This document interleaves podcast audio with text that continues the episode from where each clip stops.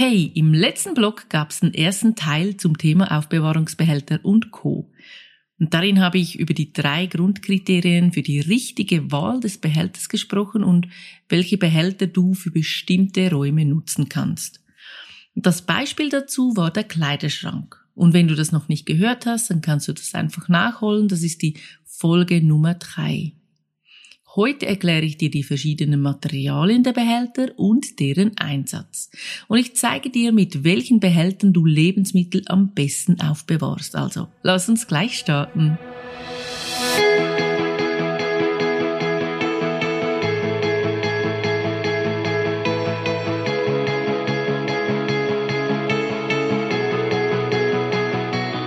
Hallo und herzlich willkommen zum Podcast rund um das Thema Ordnungsbusiness. Mein Name ist Martina Frischknecht und als Frau Ordnung arbeite ich seit 2014 selbstständig als Ordnungscoach. Weil ich diesen tollen Beruf liebe, gebe ich mein Wissen und meine Erfahrungen in der Ausbildung zum zertifizierten Ordnungscoach FO gerne weiter. Und hier in diesem Podcast erzähle ich dir aus meinem Alltag als Ordnungscoach und wie ich mein Business aufgebaut habe. Du erfährst wichtige Infos über den Aufbau deiner Selbstständigkeit als Ordnungscoach, aber auch für deine Ordnung zu Hause. Also bleib dran, ich wünsche dir viel Spaß.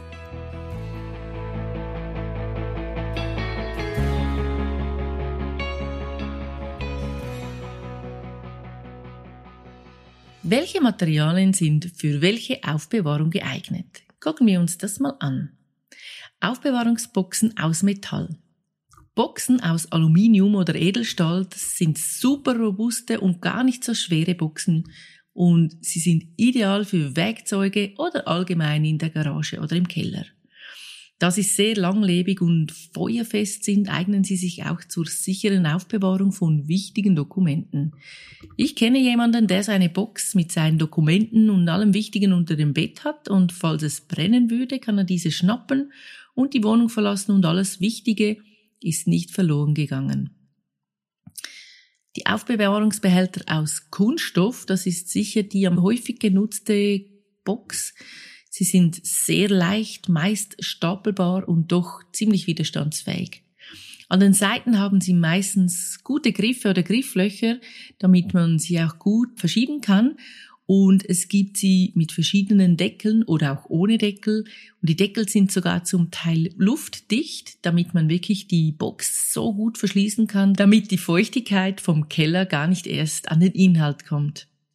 Ich nutze diese Boxen wirklich gern für Garage und Keller, weil meine Kunden auf einen Blick sehen, was drin ist.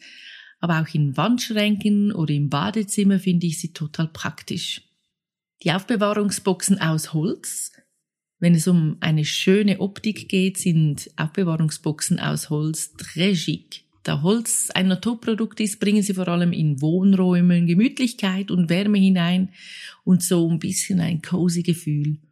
Ich habe zu Hause eine alte Kiste für Ziegelformen, die ich gerne für verschiedene Deko brauche und ein Hingucker ist, weil es eben so alt ist und vielleicht so eine neue Einrichtung, es gibt so einen coolen Break ähm, du kannst sie aber auch für Garten benutzen oder Balkon. Guck aber, dass sie nicht in den Regen kommen, weil genau äh, Wind, Regen und Sonne, wenn das, wenn die Holzkissen diesen Elementen ausgesetzt sind, werden sie schnell angegriffen und grau und spröde. Holz ist tendenziell auch schwerer und nicht optimal für Behälter, die viel herumgetragen oder hervorgeschoben werden müssen. Aufbewahrungsboxen aus Keramik und Glas. Alles aus Keramik oder Glas passt wunderbar in die Küche. Ein Behälter aus Keramik oder Glas sieht sehr hübsch aus und fühlt sich natürlich viel wertiger an als einer aus Plastik. Sie geben auch keine Weichmacher oder andere Giftstoffe an das Essen ab, was natürlich mega wichtig ist für die Vorratshaltung. Dafür sind sie schwerer und meist teurer als Plastikbehälter. Und wenn dir das Teil aus der Hand rutscht, naja, dann geht es in der Regel kaputt. Also mit kleinen Kindern ist es vielleicht eher eine heiklere Option, aber ansonsten sehen sie total super schön aus, auch für Zwiebeln oder Knoblauch oder andere Sachen. Die Aufbewahrungsboxen aus Rattan. Rattan ist wieder mega in und ein natürlicher Werkstoff. Ähm, er wird aus den holzigen Trieben der Rottangpalme gewonnen und vielleicht kennst du das Material auch als Pettigrew. Ich weiß noch, früher haben wir das in der Handarbeit bei uns in der Schule haben wir mit Pettigrew geflochten. Das war total cool in den 80er Jahren. Aus Rattan werden üblicherweise Möbel, aber auch Körbe geflochten und es gibt auch Rattanboxen, die sich übrigens ausgezeichnet für die Aufbewahrung von Textilien eignen. Denn durch die geflochtene Struktur bleibt der Behälter immer luftdurchlässig, was natürlich den Kleidern gut tut. Ähm, sehr wichtig, weil diese sonst sehr schnell muffig riechen, wenn die so einem geschlossenen Behälter sind. Rattan ist auch total schön für die Wohnräume. Dann gibt es noch die Aufbewahrungsboxen aus Textilstoffen. Ähm, Textilboxen sind auch ziemlich schön anzusehen in den Wohnräumen und sie sind in so zahlreichen Formen, Farben und Materialien, Varianten erhältlich. Und es gibt auch verschiedene Textilarten. Es gibt Stoffboxen, es gibt Boxen aus Vlies, dann gibt es Filzboxen, Juteboxen oder aber auch Leder oder Kork und natürlich Papier, so ein festes Papierteil, das man sogar abwaschen kann. Und meistens hat die Box ein, ja, so ein Gerüst aus Holz oder Metall und ist mit diesem Textil ummantelt, dass das auch ein bisschen stabiler ist. Diese Boxen werden auch oft äh, im Kinderzimmer oder im Kleiderschrank eingesetzt, gerade bei meinen Kunden. Boxen mit Stoffbezug eignen sich auch für die Aufbewahrung für Spielzeug und für die Haptik für, für die Kinder ist das wirklich ein tolles Teil und es geht nicht kaputt, wenn es auf den Boden fällt, also super praktisch.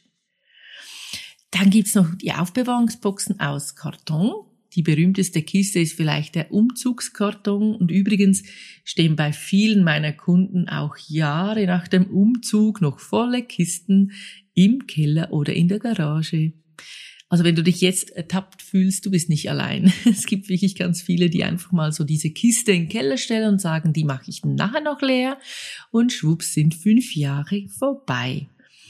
Aber obwohl die Kartonbox sehr stabil ist, auch für den Transport, wird sie, wenn du sie viel in Gebrauch hast, wirklich schnell abgenutzt. Also wenn du immer wieder Sachen rein und raus nimmst, wird sie schnell labrig.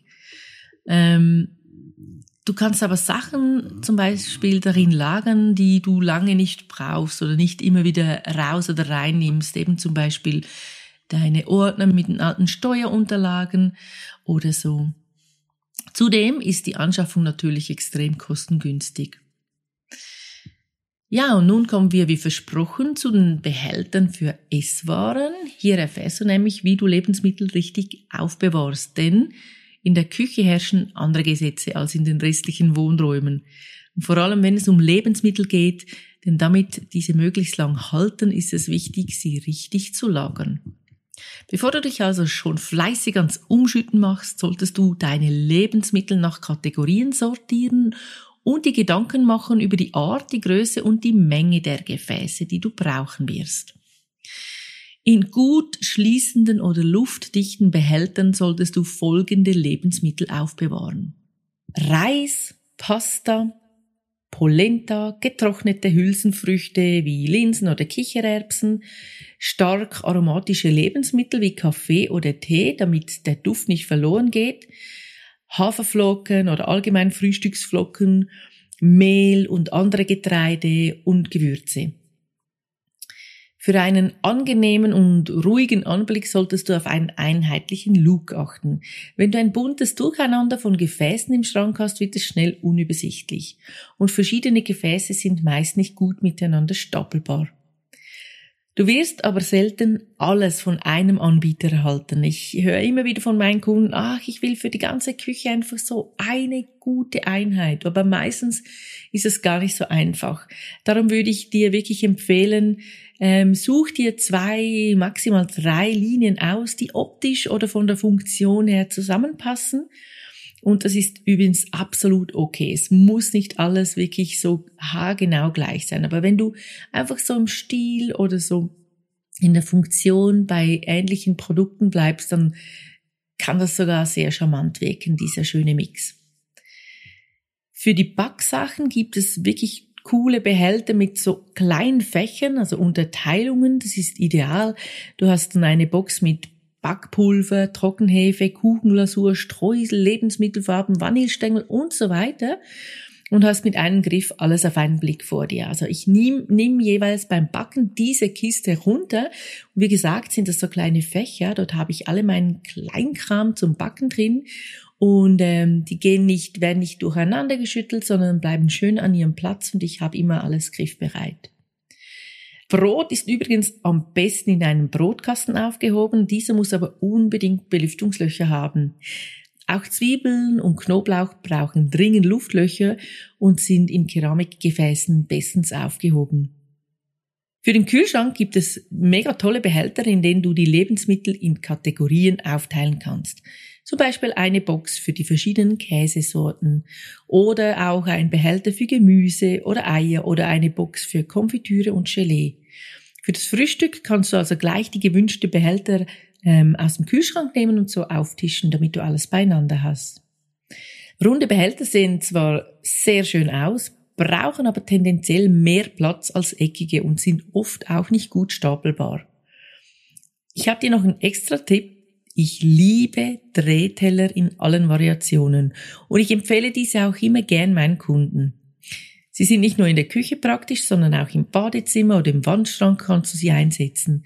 Und sie sind bestens dafür geeignet, wenn du so eine Ecke in einem Schrank oder in einem Regal hast, dass du diese damit ausrüstest. Und dann kannst du wirklich auch Sachen reintun, ähm, an die du sonst nicht gut kommst. Und mit einem Dreh hast du dann alles vor dir und kannst es ganz einfach hinausnehmen. Du musst nicht so nach hinten grübeln. Aber auch auf der Küchenablage oder auf dem Esstisch kannst du die Drehteller aufstellen. Mit vielleicht einer Menage, mit Pfeffer, Salz, Zahnstocher und so weiter. Und sogar mit kleinen Apero, ähm, ja, Schälchen und Apero-Angebot. Und das wäre dann schön mit einem Holzteller zum Beispiel. Wenn du Vorräte in einer Schublade lagerst, solltest du auf Gefäße mit einer durchschaubaren Deckel achten. Also, dass du von oben immer den Durchblick hast und sofort siehst, was drin ist oder vielleicht wie wenig das noch drin ist. Und zu guter Letzt kannst du die Behälter natürlich beschriften. Es gibt aber auch Gründe, dies sein zu lassen. Gerade als Ordnungscoach verwendest du mega viel Zeit für diesen Schritt. Es ist uh viel mein, der Wunsch meiner Kunden, dass sie wirklich alles schön angeschrieben haben und alles perfekt geplottet wird und schöne Schriften und von oben und von der Seite und und und. Und ich biete das gern an, aber es ist einfach extrem viel Arbeit und die meisten meiner Kunden sagen, in der Regel ähm, wollen sie diese Zeit lieber in den Aufräumprozess stecken.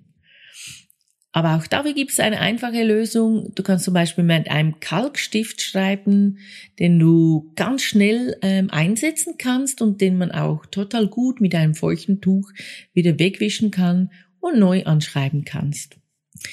PS, wenn du gerne professionell geplottete Labels mit deinen persönlichen Inhaltsangaben, also Gewürze, Namen oder ähm, Getreidesorten oder Flockensorten, wenn du das gern haben willst und das nicht selbst machen kannst, ähm, deine Schrift und deine Farbe auswählen möchtest, dann können wir dir von Frau Ordnung gerne helfen. Denn bald werden wir diesen Dienst anbieten. Das heißt, wenn du auf dem Laufenden bleiben willst, abonnierst am besten diesen Podcast oder den Newsletter unter frauordnung.com oder ausbildungordnungscoach.com. Und sobald wir ready mit diesem Dienst sind, geben wir dir gerne Bescheid.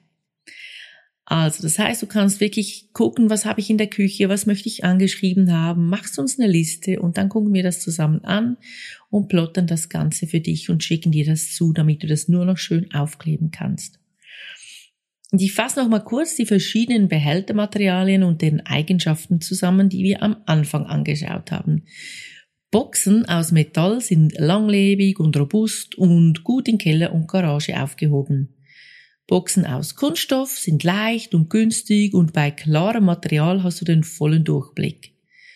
Boxen aus Holz sind elegant und stabil und perfekt für den Wohnraum, weil sie Wärme ausstrahlen. Boxen aus Rattan sind luftdurchlässig und ideal für Kleidung und andere Stoffe. Boxen aus Textilien gibt es in verschiedensten Ausführungen und eignen sich super gut für das Kinderzimmer oder im Kleiderschrank. Boxen aus Karton eignen sich zum langfristigen Verstauen und sind zudem sehr kostengünstig. So, nächsten Mittwoch in Teil 3 dieser Serie schauen wir zusammen die Aufbewahrungsmöglichkeiten von Kleinteilen an. Kennst du das? Kleinkram in der Nachttischschublade, Kleinkram im Badezimmerschrank, Kleinkram im Schreibtischfach. Ich glaube, du weißt, was ich meine. Und das ist auch ein Teil, den meine Kunden immer wieder unterschätzen. Ich äh, habe eine Kundin gehabt, bei der haben wir das Büro oder das, ja, das Homeoffice aufgeräumt und wir hatten einen halben Tag für das ganze Office und dann nochmal einen halben Tag nur für den Schreibtisch, weil es da so viel Kleinkram gab wie Visitenkarten, Papier, Schreibzeug, aber auch Passfotos, Briefmarken, Gummis, Büroklammern, Tintenpatronen und so weiter und so fort. Also Kleinkram darfst du nicht unterschätzen und wie wir das am besten sortieren, das gucken wir uns nächste Woche an. Hey, so schön, dass du dabei warst und ich freue mich aufs nächste Mal und natürlich auch wieder auf dich, wenn du dabei sein willst. Bis dahin, herzliche Grüße, deine Martina von Frau Ordnung.